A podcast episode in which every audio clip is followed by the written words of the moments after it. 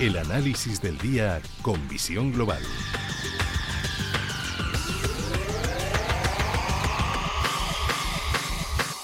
Y saludamos a José Ignacio Gutiérrez Lazo, presidente de MG Valores. Muy buenas tardes. Muy buenas tardes, Gemma. ¿qué bueno, que fíjate, ya estamos casi despidiendo el mes de mayo. Estaba leyendo ahora, echando un vistazo a la prensa económica nacional y el titular de expansión eh, dice así, fíjate, la bolsa española, la que más sube en mayo, un 4,04%. La verdad es que esto hace unos meses no podríamos ni siquiera aventurarlo. Sí, la verdad es que bueno, pues está subiendo, está subiendo bien. De hecho, en, eh, en los últimos ocho días, pues ha subido prácticamente un 8%. También es cierto que sigue siendo la más rezagada, o sea que es lógico que si alguna tenía que subir y recuperar terreno, pues fuera la española. Las demás ya, las demás eh, llevan mucho terreno recorrido. Hay que tener en cuenta que prácticamente todas las bolsas europeas están bastante por encima, bastante por encima de lo que fue el, cierre del 2019. Nosotros todavía estamos por debajo. Nosotros todavía no hemos recuperado los niveles de 2019. Entonces, estamos ya cerca, eh, estamos ya cerca y ya hemos empezado a entrar en territorio positivo en cuanto al año, pero todavía todavía nos queda un poco, un trecho. Entonces es lógico que, que empiece a, a despertar, sobre todo si además se confirma pues algo muy sencillo, y es que los bancos con las subidas de tipos de interés que se avecinan, pues lógicamente deberían ser un sector que tirara del, del resto, vamos. Y, claro, nosotros lo que sí tenemos es una, una participación eh, del sector bancario muy importante y otros países pues tienen mucha menos. Así que es lógico que empecemos a recuperar algo. Sí, lo cierto es que es verdad que últimamente estamos viendo cómo Europa en general lo está haciendo bastante mejor que Estados Unidos. Hoy no contamos con, con Wall Street, están de, de puente largo y es festivo en Estados Unidos. Y de las principales bolsas europeas, es verdad que la bolsa española está poquito a poco sacando un poquito más la cabeza. También, como dices, pues venía también de comportarse como la peor o de las peores y es lógico que también pues cuando toca este rebote saquemos un poquito más la cabeza. Muy buen tono para los bancos, también por ejemplo para Repsol que alcanzaba los 15 euros por acción, nuevos máximos también para, para Inditex, en medio de un escenario que sigue siendo incierto donde sigue habiendo mucha volatilidad y donde lo último que acabamos de conocer es que Rusia sigue cumpliendo con sus amenazas y ahora le ha tocado a Holanda y a Dinamarca cerrarles el grifo. Sí, bueno, pues los rusos siguen con su batallita y efectivamente ya pues le empezaron con Finlandia y ahora pues eh, siguen con los Países Bajos y, eh, con Irlanda pero bueno, también por otro lado, el resto, digamos, de aliados o digamos de países más o menos normales, también lo que están empezando a hacer es decir, es un boicot concretamente al petróleo eh, por mar. Y bueno, vamos, están planteando, vamos a ver si se lleva si se lleva a cabo, porque evidentemente las disensiones entre países son, son muy fuertes, son muy fuertes. Y yo diría que hay algo absolutamente nuevo, absolutamente nuevo en el escenario económico y, y es, por ejemplo, que Davos no está significando nada. O sea, Davos es como si no existiera. Y donde se está focalizando precisamente la discusión es en torno a los problemas surgidos por eh, los boicots del petróleo y otros boicots por culpa de la guerra eh, con Rusia. Pero si nos damos cuenta, eh, las jornadas del Fórum Económico Internacional de, de Davos parece como si no existieran. Y lógicamente cabía esperar de alguna forma que fueran unas jornadas de, de muchísimo fuste, mm, brillantes en cuanto a aportaciones, etcétera, tras dos años de prácticamente no celebrarse a causa de la pandemia. Es veníamos con, con hambre, con eh, un escenario de discusión eh, retratado y, y, que no se había hecho ninguna reunión y bueno, pues se hace ahora una reunión y como si no, como si no, como si no existiera. Y eso quiere decir algo.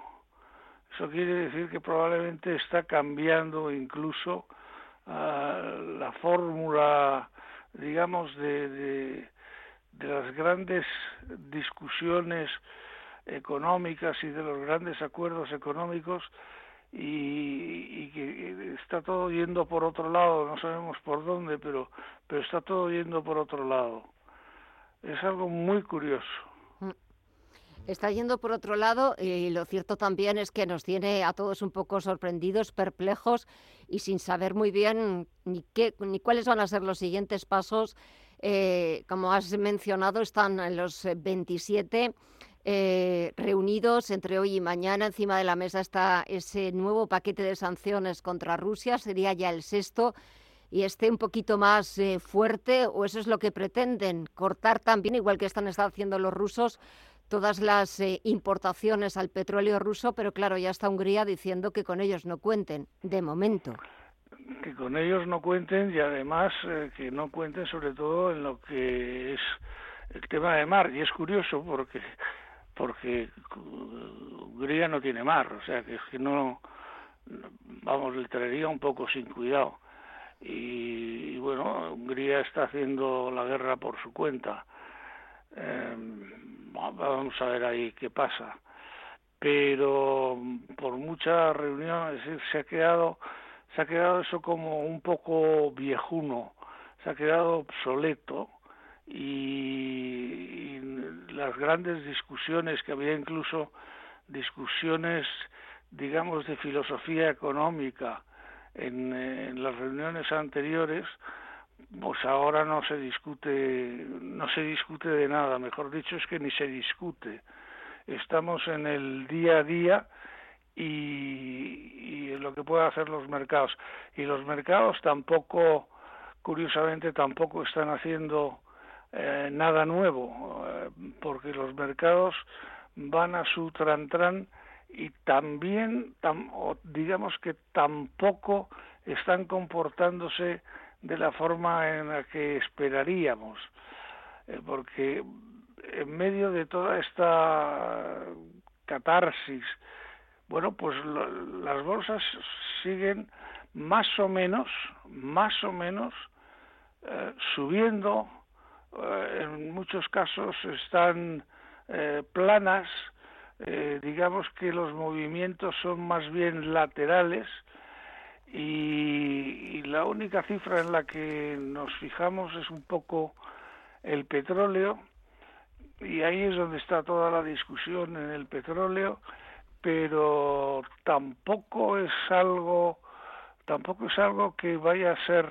eh, digamos, eh, determinante, porque se duda mucho de que pueda haber un embargo del petróleo, y tú no lo has dicho, o sea, hay muchos países que no, que lo hacen. De todas maneras, eh, digamos que, que hay, hay una vieja lección y es que indiscutiblemente los países ya em, los boicots y tal no los tienen muy en cuenta. Antes sabíamos que con un embargo de la OPEP el primero que se desmarcaba era Nigeria, eh, pero guardaban las formas de alguna forma. Ahora ni siquiera se guardan las formas, ahora pues ahí está el petróleo, sigue habiendo petróleo, no escasea el petróleo ni muchísimo menos, y digamos que lo que se está es a la espera un poco de, de cuál va a ser el ritmo de sustitución del petróleo por eh, otro tipo de, de, fuentes energéticas y a qué ritmo va a ser. Pero tampoco parece ser que nadie tenga mucha prisa en estos momentos. Mm. Así de sencillo. Sea, es, es, es un momento de transición, pero de una transición uh, de una transición que no acaba que no acaba de nacer. Mm. Es, es algo muy curioso lo que nos está pasando en estos momentos. La verdad es que sí, es algo muy curioso. Casi estamos a punto de despedir este mes de mayo. Comenzamos junio, eh, siguiente semestre del año. Eh, estimaciones, previsiones, ¿qué podemos encontrarnos? Porque es cierto que ya todo puede suceder, cualquier cosa. No sé, mañana, por ejemplo, se reúnen eh, el presidente Biden con con eh, James Powell, para hablar de economía, evidentemente. ¿Qué, ¿Qué, pueden decir? ¿Qué pueden decir en un uh, último de mayo? Pues, pues eh, habrá que ver si nos cuentan algo de lo que dicen, pero también eh, no parece que lo que vayan a decir tenga una trascendencia enorme. Por otro lado, China pues parece que se está recuperando. sí, a, es verdad. a, pesar de, todos sus males y tal. Bueno, bueno, parece ser que se está recuperando. Eh, con esto quiere decir que eh, las estadísticas que hay, eh, la casuística e incluso haber tenido cerrado casi a cal y canto un país como China, mm, no parece que tenga no parece que tenga mucha influencia en lo que realmente está pasando. O sea, es, es algo muy curioso. Sí. Es algo muy curioso y es algo que me imagino que aparecerá en los libros de historia dentro de unos años, eh, cuando nuestros hijos, nietos y, descendientes empiezan a estudiar lo que pasó allá por el siglo XXI y por el año 2022. José Ignacio Gutiérrez Lasso, presidente de MG Valores, muchísimas gracias por estos minutitos, por comenzar así de bien la semana. Nos vemos el próximo lunes, a ver qué pasa de aquí al próximo lunes, a ver sobre todo también cómo despedimos este mes de mayo. De momento en la Bolsa Española parece que, que vamos casi hacia el sobresaliente, con un notable alto por encima del 4% de revalorización. Vamos a ver también cómo empezamos el mes de junio, pero lo contaremos el próximo lunes. Un fuerte abrazo y hasta el lunes. Igualmente. Gracias. Igualmente, Gema. Hasta el próximo lunes. Adiós. Adiós.